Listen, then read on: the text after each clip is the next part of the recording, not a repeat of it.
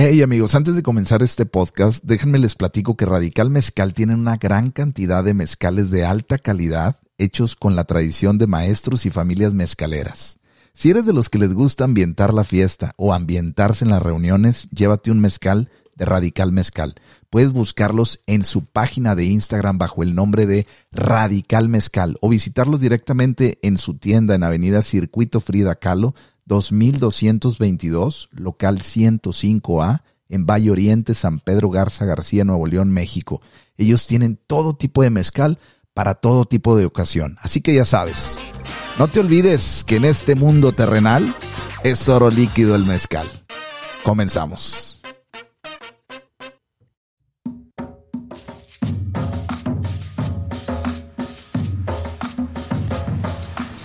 Bienvenidos al Reinvento Podcast, un espacio donde le pensamos diferente y reinventamos algo para sobrevivir.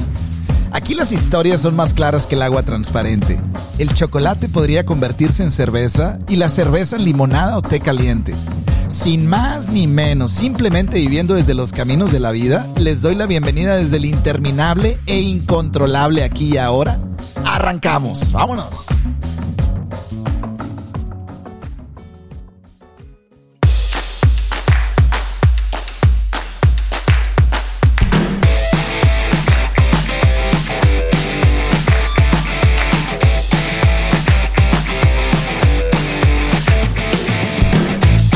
Pues qué gustazo, qué gustazo nuevamente saludarlos aquí en el Reinvento Podcast, a toda la raza reinventada. Hoy les traigo un invitadazo de lujo.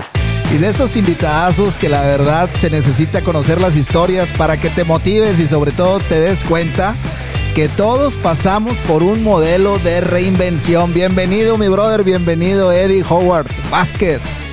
Gracias mi querido Javier, eh, qué gustazo, todo un placer te agradezco la invitación y muy contento de estar en tu programa. No, hombre, pues el placer es mío, la verdad, de verdad que qué contento. Hace tiempo que ya no nos veíamos y, y, compartíamos también estas experiencias de vida y sobre todo pues todo lo que tienes ahí abajo de la bolsa o dentro de la bolsa de la experiencia. Dentro de la bolsa de la experiencia, 35 años en todo el medio cirquense. ¿Qué onda? Y sobre todo, me acuerdo yo cuando era niño, el circo Hermanos Vázquez era como que wow pues sí, te platico. Fíjate que soy, este, eh, vengo siendo cuarta generación en la familia Vascas del, circo. Y bueno, pues ahora sí que la vida de la farándula, la vida del circo, la vida de, del circo, maroma y teatro, como decimos nosotros, eh, para mí siempre, siempre, siempre lo voy a decir que es una bendición.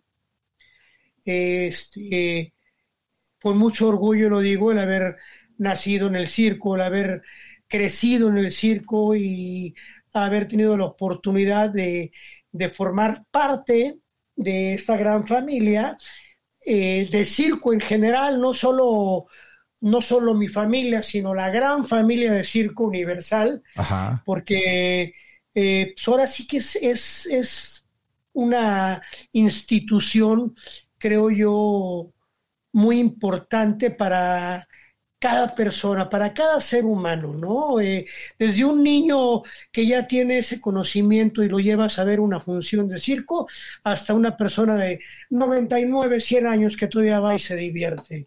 Eh, el tener, tener esa oportunidad de poder brindar alegría, brindar eh, esas emociones a la gente, pues es, es algo que no tiene palabras, la verdad. No, hombre, me imagino, y con toda la trayectoria que tienes, que yo creo que nos va a faltar tiempo compartir, pero antes que nada me gustaría dar un saltito para atrás y ver quién era Alan de niño, cómo creció. Eres la cuarta generación de esta industria cirquera, la verdad, o cirquense. ¿Qué, ¿Cómo fue tu infancia? ¿Quién era Alan? ¿Cómo, cómo pues creció? Eh, muy divertida, porque creo yo que el ¿cómo te podría mencionar? La vida que nosotros llevamos desde que empezamos a tener noción y poder caminar entre carpas, entre tubería y poder tener a, la, a, tu alcance así los animales, una cebra, un león, un tigre, un chango, una jirafa, ¿me entiendes? Un, un rinoceronte, un hipopótamo, como si fuera, pues ahorita como si tú tienes un perrito en tu casa, haz de cuenta que en mi casa yo crecí con todos esos animales. Un zoológico. esa, esa es una emoción con la que pues tú creces y lo ves muy normal porque pues, es tu vida, ¿no? Este, vas, vas creciendo con eso y sabes que el, respeto que le tienes que tener a un, a un animal de esa índole para que a su vez te respete, porque al final del día tú sabes que en algún momento van a ser compañeros en una pista. Wow. Entonces, este, tienes que crecer de una manera con mucho respeto con, con, ellos porque este, tú sabes que pues estás, de alguna manera estás arriesgando tu vida también, ¿no? El, convivir no solo con los animales, sino el aprender a hacer acrobacia, el aprender a subirte un trapecio, a un alambre, aprenderte a parar de manos, este, aprender comicidad, eh, todo eso pues es una alimentación eh, de, crecimiento pues muy sabia, ¿no? Te, ayuda en abrir tu mente completamente eh, ante la vida. Así es como te puedo decir que, que Alan fue creciendo. Oye, ¿cómo eran los papás de Alan? ¿Cómo, qué, tipo de papás? Digo, no me imagino, me imagino la cantidad de gente que te rodeaba, porque cuando yo era niño yo llegué a ir ahí, a los, y era, cuando llegaba al circo a Monterrey, el circo Hermanos Vázquez era como que wow, o sea, de lo mejor que había. Claro, que nos poníamos en lo que se llamaba el puente de San Luisito o el puente del Papa. Ándale, ahí mero. En ese tiempo así se, así se conocía, ¿no? No, increíble. Pero yo, yo me acuerdo de niño que veía tanta gente alrededor de todo lo que es esta obra de teatro, porque al final es una obra de teatro como tú dijiste, e, entrelazada con animales, con eh, malabaristas, con, híjole, una, una belleza en cuanto al área de entretenimiento. ¿Cómo eran tus papás? Bueno, eh, fíjate que hablemos de, parte de mi mamá. Realmente ahí es donde viene la, familia Vázquez. Ella es la mayor de tres hermanos. Ajá. Y mm, el circo lo llevamos en la sangre, pero por parte de mi abuela, la mamá de mi, de, mi mamá, también eran carperos. Fíjate que este eh, el hermano de mi abuelita, eh, don Chicho, no sé si en algún momento lo llegase a nombrar, era un comediante de la época de Palillo, de Cantinflas, este, era el, de los grandes. De los grandes, en realidad, sí. Este, entonces, pues la carpa ya venía desde ahí por el lado de mi abuela, por el lado de mi abuelo, papá de mi mamá, es de donde viene eh, la parte del circo. Y por parte de mi papá, mi papá, él nació en Praga, Checoslovaquia, él, no, era mexicano. Y por, por, X razón, él tuvo que salir huyendo de su país. Este, en tiempos de guerra, este, y él le tocó recorrer el mundo y subirse una caravana con un como, como le llaman, un fakir, una persona que muy conocida mundialmente que se llamaba Blackaman. Órale. Sí. Eh, sería interesante que en algún momento veas la historia de ese señor, Blackaman. Este, y mi papá, pues, se fue con él en esa caravana para poder ir, huir. Y así fue como empezó a recorrer el mundo hasta que llegó a América. Te estoy resumiendo porque no, sí, nos podemos pasar horas y horas y horas hablando de, claro, este tema. Y obviamente en América, pues ya conoce a mi mamá, él se casa con mi mamá y bueno, pues ya forma parte de la familia de, de, circo, ¿no? Él se convierte en domador, fue un domador muy reconocido del circo Ringling Brothers en Barnum and Bailey. Este, eh, pues tuvo él la, la tenacidad de, de meterse a la jaula con 17 animales y llegó a mezclar tigres, pumas, leones, leonas, hasta, hasta un oso, fíjate. Oye, pero ¿quién te enseña a domar un animal?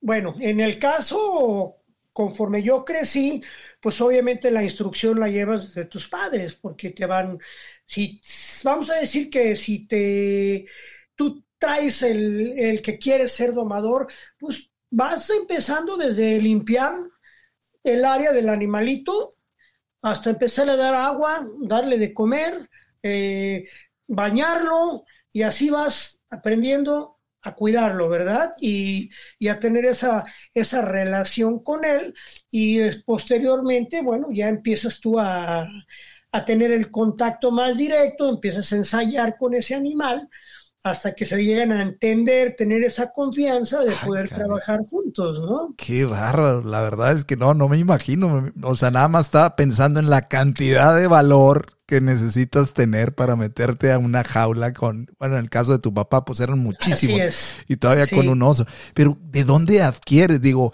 porque tu papá no venía del medio artístico cirquense. Es correcto. ¿De dónde adquirió él las habilidades que después te las transmitió a ti, obviamente? Pero ¿de dónde? fíjate, la, vida se lo fue dando, eh, yo, la necesidad, él, eh, obviamente este señor que te menciono, eh, él traía animales para, para los actos que él presentaba de tanto de faquirismo, eh, domaban animales. Ahí es donde mi papá empezó precisamente limpiando las jaulas de los animales, ¿no? Wow. Y ahí pues yo creo que él a lo mejor le atrajeron los, los, los tigres, los leones, que fue donde él se empezó a, juntar. Y hasta con cocodrilos llegó a trabajar mi papá. Wow, oye, ¿y tuvo algún accidente o no? Nunca tuvo sí, por supuesto. Fíjate que tuvo varios, tuvo uno que fue casi mortal.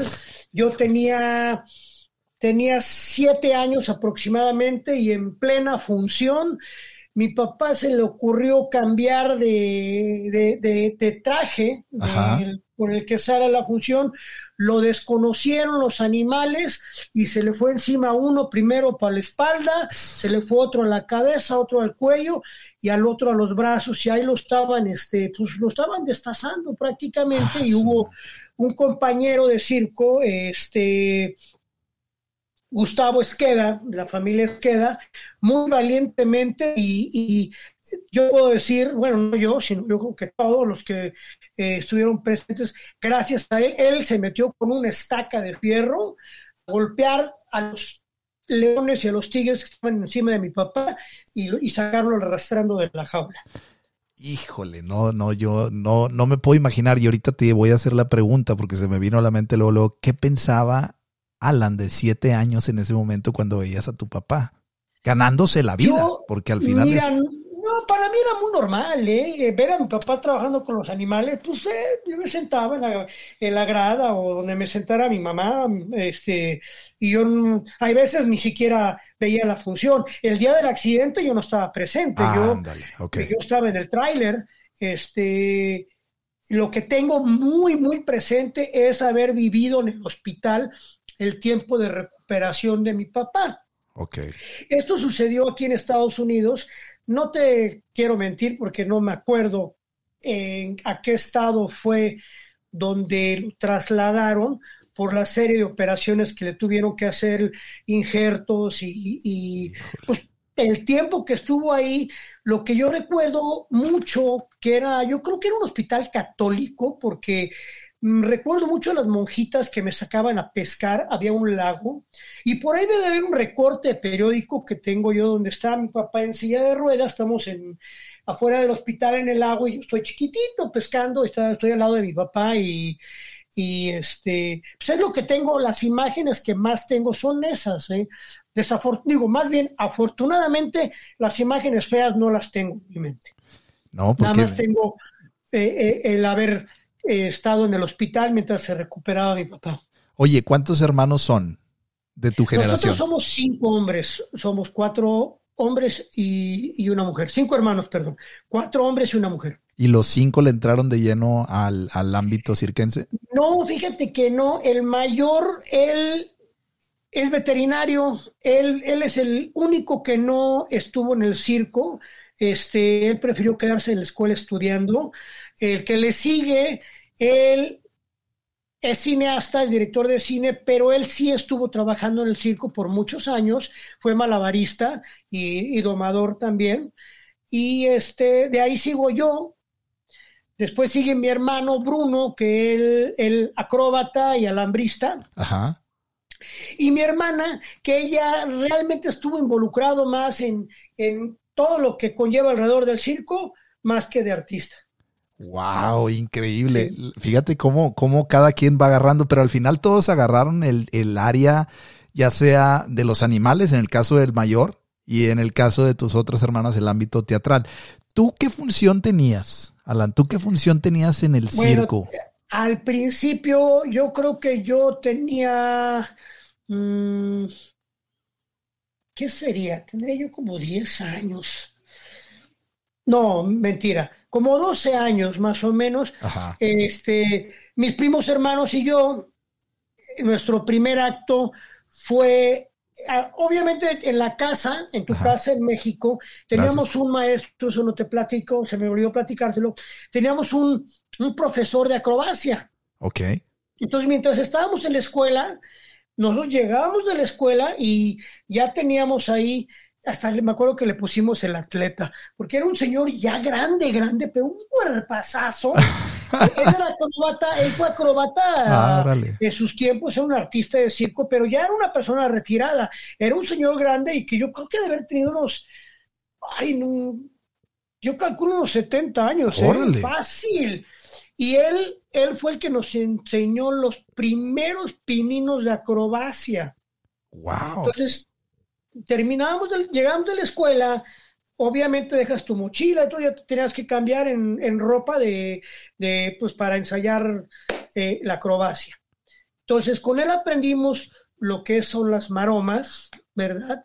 Eh, los saltos y de ahí nos brincamos a nuestro primer acto que fue lo que se conoce como el uniciclo, que es la bicicleta de una rueda. Ok, sí, sí.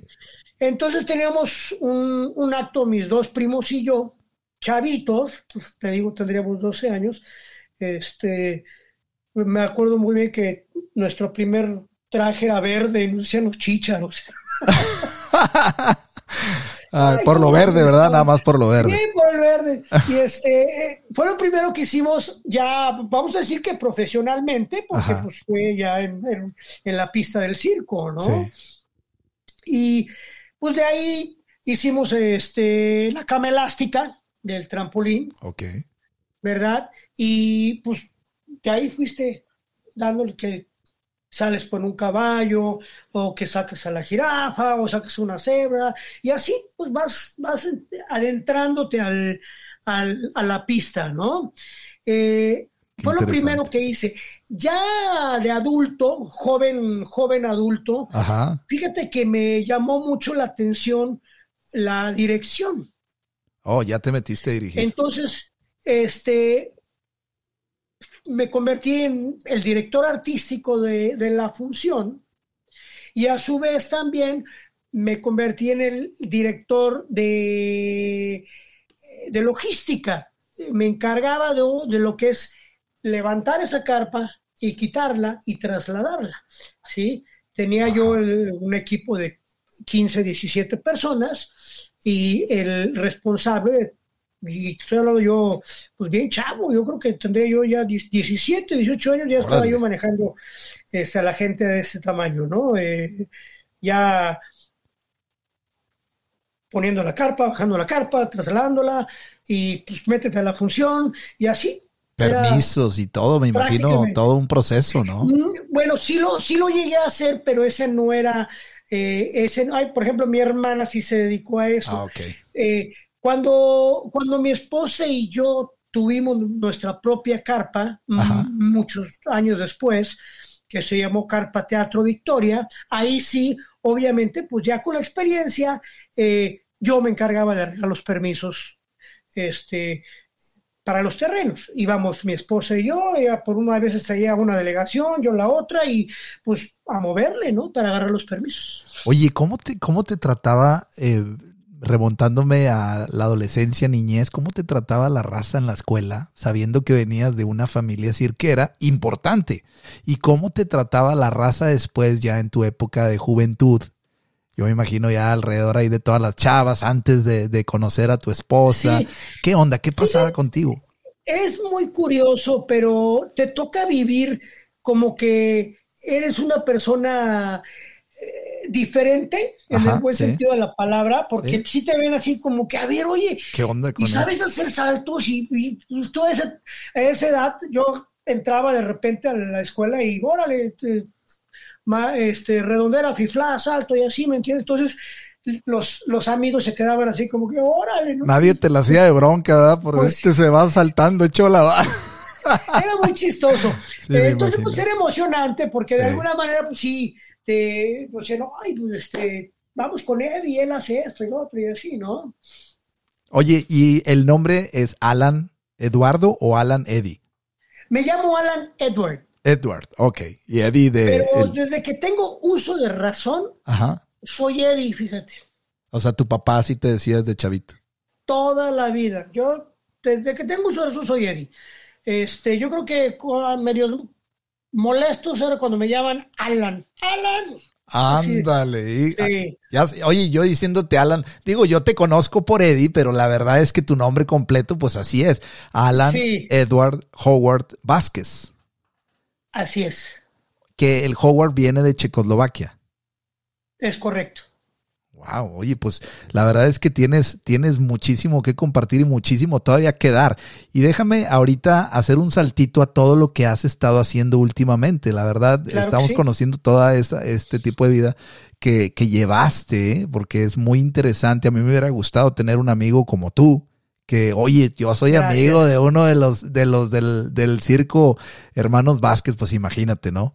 Oye, pero también has hecho películas has hecho obra de teatro, has hecho programas, produces programas de, televisión, produces programas, streamings también.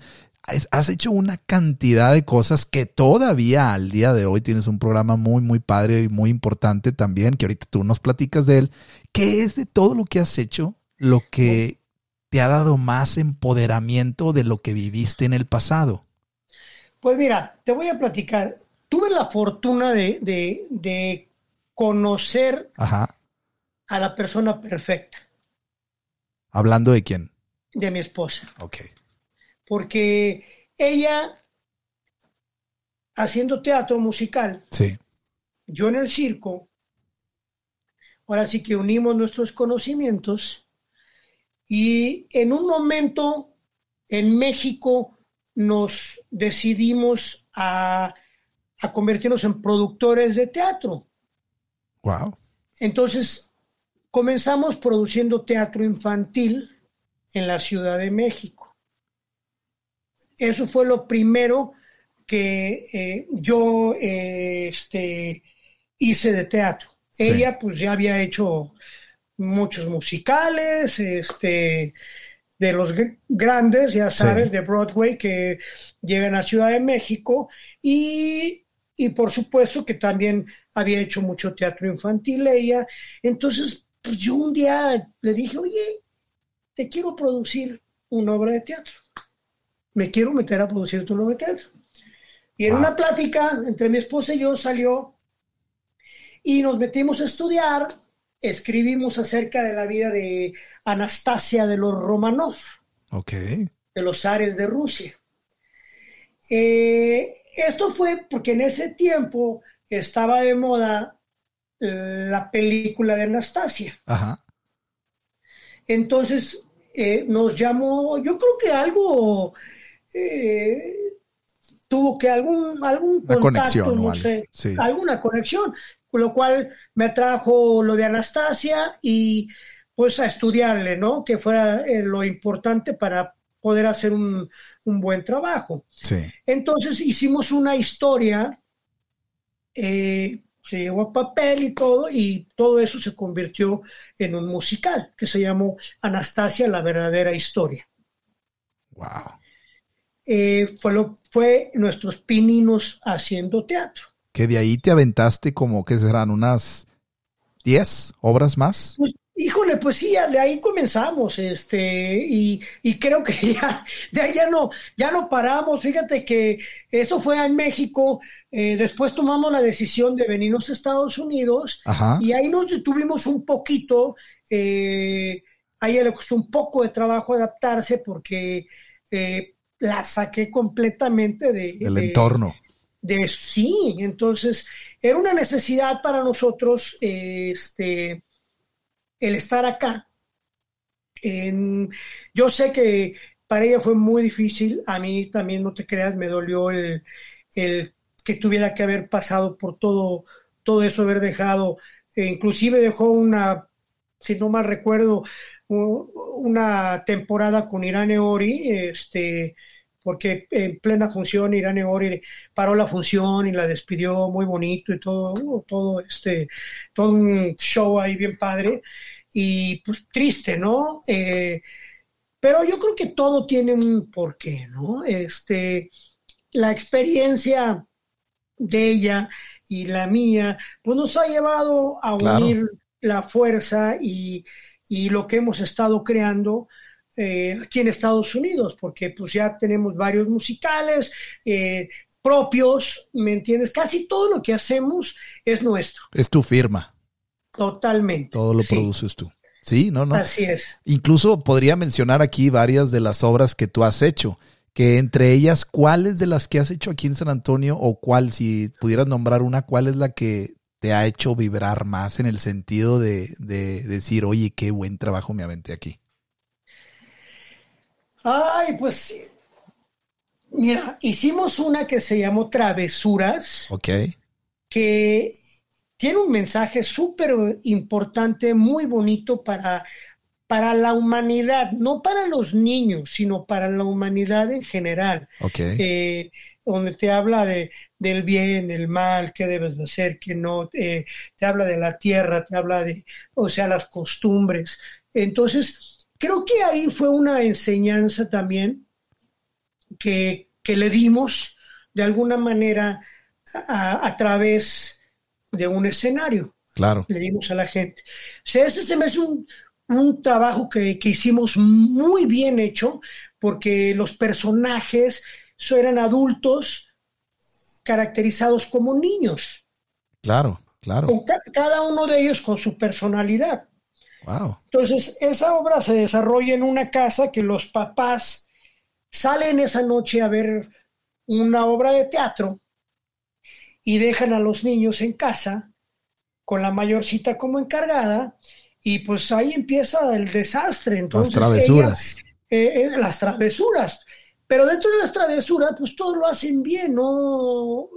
Ellos crean una obra de teatro en su casa ocupando las cucharas, los sartenes, este, el plunger del baño y pues lo que pudiera el foco y entonces hacen una obra de teatro dentro de su casa, ya que los papás se habían ido a ver un musical. Wow, qué oye, y esa obra le da unos mensajes padrísimos, ¿no? Inclusive dentro de dentro de los mensajes eh, llegamos a meter a una parte de Romeo y Julieta. Wow, oye, está, mira, ahorita que me lo platicas se me antoja hasta para leerlo en un libro. no, es en serio, te, lo... va a gustar. está interesante. Eh, eso, fíjate que fue algo que nos marcó porque creo que le gustó mucho a la gente y nosotros lo, lo disfrutamos. Como, como disfrutamos cada cada ensayo, cada producción que hacemos, ¿no? Pero hay veces te marcan. ¿no? Sí, no me imagino. Eh, otra obra que también nos ha alimentado mucho, mis hijos, de ellos también desde niños comenzaron en el teatro, Pablina a los tres años comenzó eh, con Angélica María y Angélica Vale, eh, y mi hijo también muy, muy chiquito también comenzó este, haciendo teatro y Peter Pan es una de las Clásico. un clasicazo Sí. que siempre lo tuvimos en la cabeza. Pau, Manny, Manny primero le tocó hacer Peter Pan Ajá. y después Pablina como campanita, él como, como Juanito, Miguelito y Juanito. Entonces, eh, ya teníamos como que ese mensaje así dentro de la cabeza, yo creo que mi esposo y yo, que en algún momento vamos a ser Peter Pan. Y eh, hasta que se nos dio. Entonces, escribimos nuestro propio Peter Pan. Eh, Peter Pan es un clásico y, y, los derechos para que te los puedan otorgar, tú tienes que escribir algo alrededor del tema de la historia original. Claro. De manera que ellos te lo acepten, lo tienes que enviar, lo leen y te lo aprueban o no te lo aprueban. Entonces hicimos nuestra historia de Peter Pan, todo quedó padrísimo, nuestra música es original eh, y creo que este, los niños quedaron muy, muy felices. Muy felices Hicimos sí. un trabajazo también, la verdad. Este, 17 actores en escena y todo un musical padrísimo, con piratas y los indios, este, Peter Pan. Eh, Toda una producción. Ya sabes, ese, Capitán Garfio, Smee, todos los personajes de la historia original, Ajá. pero con un, un tema escrito por nosotros. Wow, increíble. Oye, pero esto que estás diciendo realmente se escucha fácil y es muy agradable y muy divertido ir a ver las obras de teatro. Yo me acuerdo de niño que fui a ver a algunas y sobre todo esta de Peter Pan, un clásico. Es todo un, de verdad, un trabajal. Yo no tengo ni la menor idea, pero todo lo que es la producción de generar talento, de encontrar el talento, de generar una idea, de plasmar la idea en los actores. No, no, no, no me puedo imaginar. Ahorita que estabas diciendo eso, yo creo que esa es la creatividad y todo la generosidad que este medio artístico te comparte. Y ahorita que me estás platicando eso y que me platicas que uniste las fuerzas con tu esposa, con Liliana, la verdad es que me, me, se me viene una pregunta, ¿cómo le hiciste para conservarte? Porque en el medio artístico es un medio, es un medio complicado.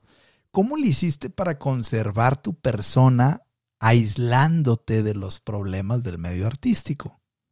Porque tú sabes que el medio artístico es un dragón, te devora si no estás estable. ¿Tú cómo, cómo le has hecho con todos los años después de venir de toda una presencia cirquense y luego te casas con una actriz también y luego pues ahora todo este, este proceso de desarrollo de, del medio artístico que todavía sigues, ¿cómo le has hecho para mantenerte vigente? Fíjate que uno, un, yo principalmente te puedo decir es mi pareja. Ok. Sí, mi esposa y yo, haz de cuenta que yo creo que nos encontramos. O sea, ya estaba destinado. Como almas gemelas, haz de cuenta. Como almas gemelas. Eh, entonces, los dos estamos enamorados de lo que hacemos. Eso, sí. ¿Sí? Y los dos yo creo que consciente e inconscientemente nos cuidamos de todo este dragón del que tú estás diciendo que es el medio artístico. Sí. Este, no te creas, o sea, eh, yo estando en el circo, cuando mis hijos estaban chiquitos, uy, creo que apenas todavía teníamos a, a, a mi hijo el mayor, es, él era solo, eh, de repente Lili tenía que salir de gira. Sí. Y yo tenía que quedarme en el circo solo. Entonces, ella se iba y pues, yo en el circo, o a veces tocó que yo me tuve que venir a Estados Unidos y ella se tuvo que quedar en México con los niños también, y haciendo sus ensayos. Pues es que el Sí, teatro no, es, no. Sí. la vida es ensayar. Celoso, El es una empresa sí. celosa, ¿verdad? Que Sí. te, te pide que estés ahí. Sí, definitivamente. Eh, Enfocado y ahí tienes que estar presente. ¿sí? Entonces, esa formación yo creo que la hemos nosotros absorbido muy bien Ajá. y hemos sabido dividir muy bien eh, el, el cuando no está algo bien, o me entiendes, tienes algún roce o cosas así, eh, para poder salir adelante, porque si no, sí te come, sí te come definitivamente. Eh, es, es difícil el medio. Oye, ¿te acuerdas todavía ahorita que, que, estábamos hablando de todo esto, que cómo se separan las parejas del medio artístico porque tienen que cumplir sus, sus compromisos? ¿Te acuerdas del, del, comercial que ponía el Circo Hermanos Vázquez en la televisión? la, la cortinilla, la cancioncita que ponían, ¿no te acuerdas? La digo, yo creo que la fueron evolucionando. ¿Te acuerdas algún comercial que hayan puesto que ahorita lo tengas todavía presente?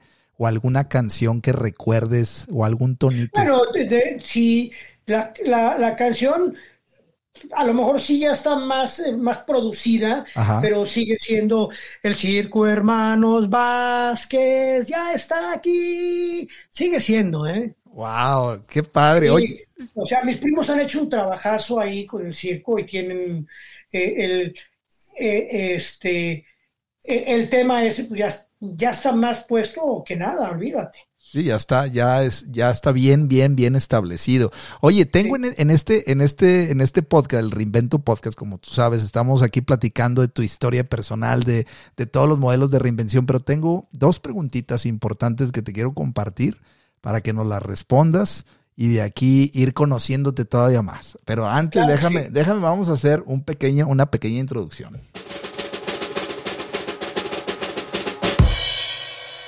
Y ahí va la pregunta número uno. La pregunta número uno, ahí te va. ¿Tú sientes que te tuviste que deber al medio artístico por la lealtad familiar que tuviste con tu familia artística? No. Ok. Yo creo que es el amor al arte y lo que corre por, las por mis venas. Porque nunca me exigieron ni me obligaron a estar en el circo. De hecho, me mandaron a la escuela, yo no terminé mi carrera, yo estuve estudiando eh, administración de empresas turísticas y preferí dejar la carrera y regresarme al circo.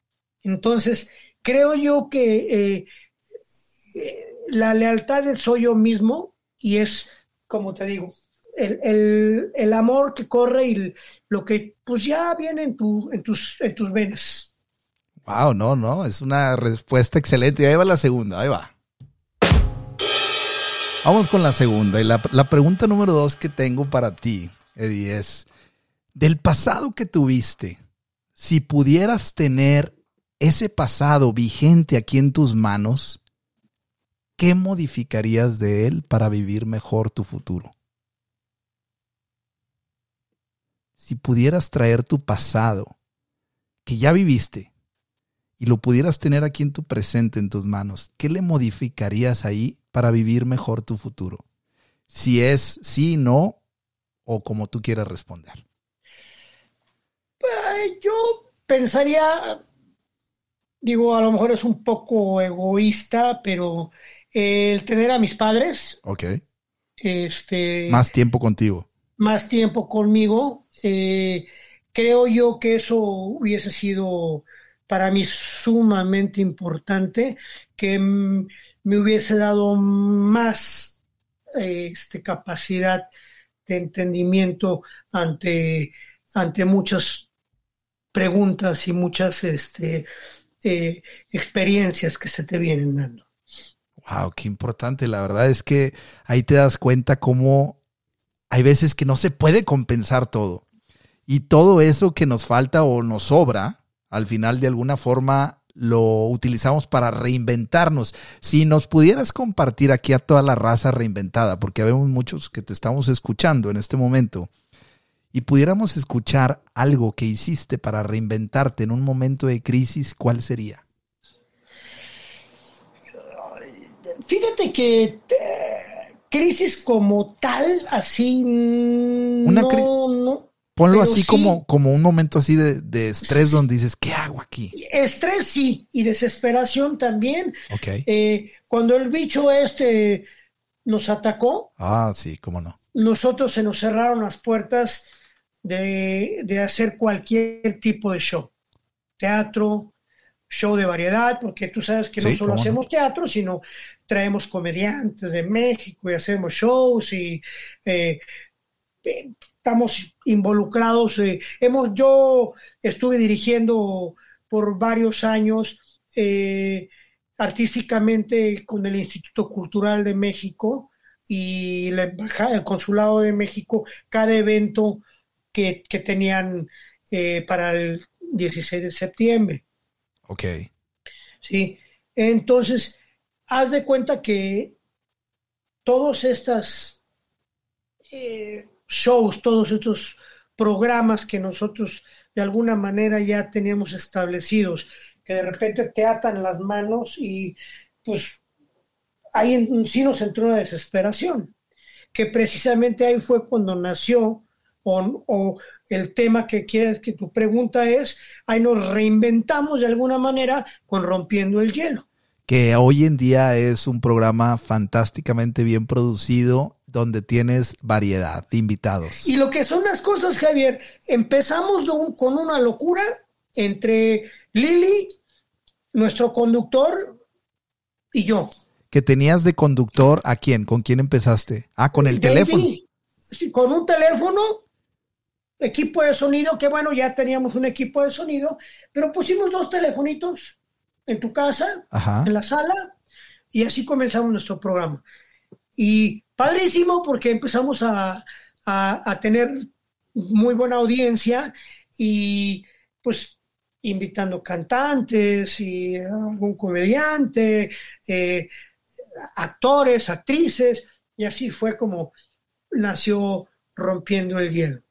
Y ahí, e incluso el nombre tiene Rompiendo el Hielo, yo me imagino de ese momento de, de adversidad, porque está cabrón, o sea, la verdad no está fácil y sobre todo cuando nos llegó a todos el, bicho este, el virus, en el 2020-2019, pues se cerraron muchas puertas.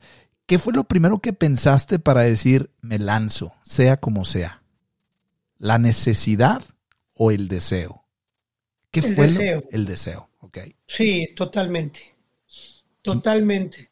Y este, la aventura, ¿no? el hacer algo nuevo, algo diferente y hacerlo bien, porque eh, siempre nos ha gustado hacer las cosas bien hechas, eh, aunque comenzamos con dos teléfonos, eh, comenzamos haciendo las cosas muy bien, y luces y todo, tuvimos un set en la sala muy chiquito, pero bien padre.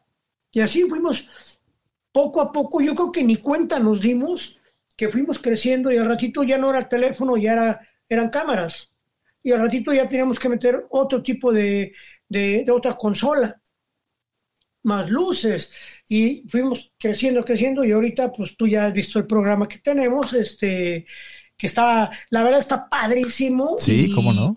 Eh, ya nos hicimos de un estudio, entonces pues ya es, es otra onda.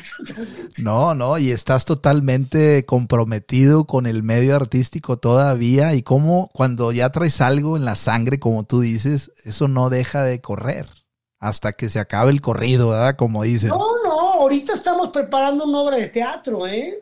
cómo se llama la que estás Se llama Aroma de dos mujeres. Oye, y también aparte preparas shows de variedad, como lo comentaste hace rato. Hace 15 días tuvimos a a un comediante que trajimos de la Ciudad de México, a Gustavo Chapa en la Wiwi. Ajá.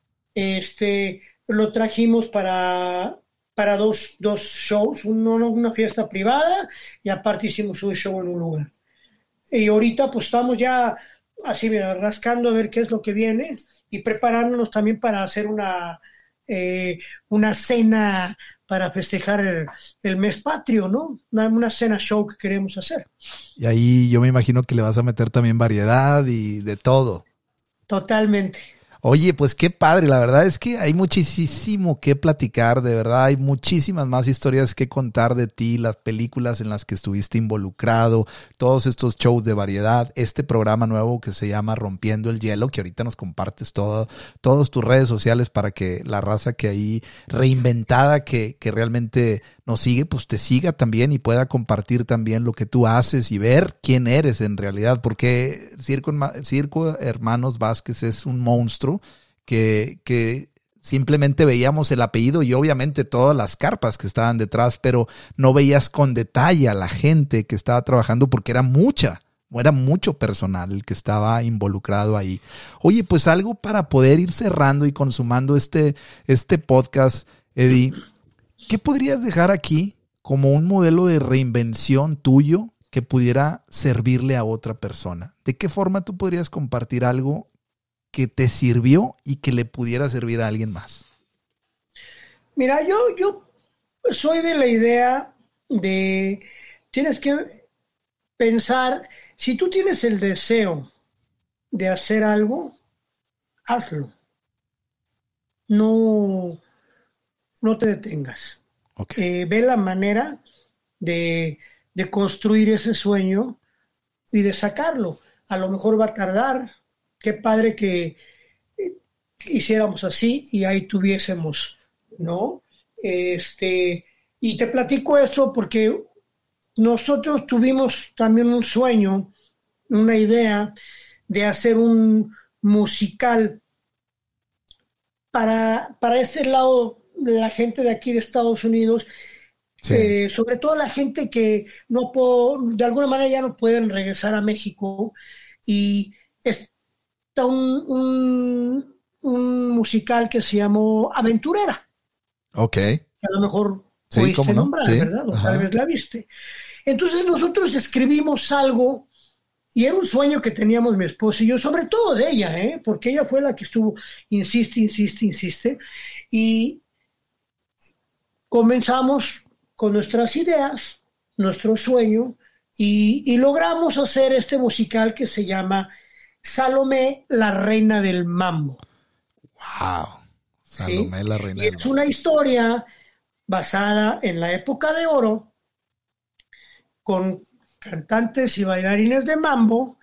Y este, eh, pues la verdad, ese fue uno de los, de los sueños y que te puedo poner como ejemplo y sobre todo a, a los radioescuchas que tienes un sueño, hazlo, cúmplelo de alguna manera, trabájalo, enfócate y hazlo, porque todo es posible, ¿eh? Sí, todo es posible. Mi abuelito decía, para todo hay maña, menos para la muerte. Ahí ya se acabó. ¿Verdad? Entonces, de alguna manera, tú puedes sacar las cosas. Oye, no, pues excelente. La verdad es que es, es, cierto. Y si puede uno tocar ese tipo de sueños de esa magnitud, hay veces que son, tenemos sueños más pequeños, ¿por qué no tocarlos? Pero es que puede ser el sueño en cualquier, digo, yo porque me dedico a esto, ¿verdad? Exacto. Pero hay gente que a lo mejor sueña en tener un, un carrazazo así de carreras o eh, meterle unos rines, o no sé, ¿verdad? O sea, todo, estoy hablando por, sí, sí. Eh, porque todos tenemos enfoques distintos en la vida y sueños diferentes y pues no nos dedicamos todo el mundo se dedica a diferentes cosas, ¿no? Claro, claro. Este, pero al final del día, la, tu pregunta está basada en que debes de cumplir y ahora, ahora sí que reinventarte para poder hacer ese sueño que, traes aquí. O te reinventas o te mueres. Así de pues sencillo. Así de sencillo. Pues si el, si, si el chocolate podría convertirse en cerveza y la cerveza en limonada o té caliente, como dice la introducción, ¿verdad? Oye, no, hombre, pues qué gustazo, qué gustazo me dio de verdad platicar contigo, de verdad de corazón te mando un fuerte abrazo, amigo. Desde aquí hasta San Antonio, desde aquí, desde el norte de los Estados Unidos hasta San Antonio, Texas y a todos ustedes. Y te envidio en estos momentos, los calores por acá están. A todo lo que da. No, no, no, es una cosa impresionante. Pero bueno. Pues bueno, pues de perdido ahí hay que ponernos unos hielitos o algo ahí en la espalda, ese hielito que te va escurriendo, ¿te acuerdas? Y que dices, ay, ay, ay, ay. Ay, ay así que te hace, te hace retorcerte así como... Como la del exorcismo. Cuando le pones la, el limón. Oye, no, hombre, pues qué gustazo, qué gustazo me da saludarte, raza reinventada. Aquí tienen este modelo de vida de Alan Edward Howard, porque me cuesta trabajo ese apellido, Vázquez. Para y toda te la raza. rápidamente que mi apellido realmente ni siquiera es Horwath. ¿Cómo es? Howard. Horvat. Ah, Horvat. Ok, lo pronuncié estilo inglés. Cuando se vino a América y se hizo, se nacionalizó, le puso una W en lugar de la V. Ah, ok. Le puso una H al final, que se convirtió en Horvath. Ok. Pero realmente eh, mi apellido original es Horvat. Horvat Vázquez. No, pues ahí lo tienen. Oye, antes de, antes de que se acabe este corrido y quede para la eternidad, compártenos todas las redes sociales que tienes, por favor. Claro que sí. Bueno, pueden seguirnos en, en Facebook como Horvath Productions, pueden seguirnos en YouTube como Horvath Productions, en Instagram, en Twitter, cualquiera de las redes están como Horvath Productions. Pueden visitar nuestra página de internet que es www.horwathproductions.com y ahí van a ver también historia de, eh, de nosotros y van a, eh, pueden ver qué es, qué es lo que hacemos, qué le ofrecemos al público, el tipo de shows que tenemos, las obras de teatro, y pues, hay un poquito de, de, la vida tanto de Lili como la mía y de mis hijos. Oye, pues salúdamelos mucho, salúdame mucho a Lili y pues para toda la raza reinventada, aquí se rompió una taza y cada quien para su casa. ¿Verdad? Con mucho gusto y, y, te agradezco mucho la invitación. Qué, qué padre plática. Este, esperemos si no sea la, única vez que podamos reunirnos de esta manera. No, hay que volver a hacer más capítulos porque hay muchísimo que hablar y después hay que volver a invitarte y, e invitar a Liliana también para poderlos tener a los sí, dos. Sí, también me haría muchísimo gusto. Pues bueno, raza reinventada, ánimo, no se rajen porque esto apenas comienza. Nos vemos y nos escuchamos a la próxima. Te mando un abrazo. Igualmente.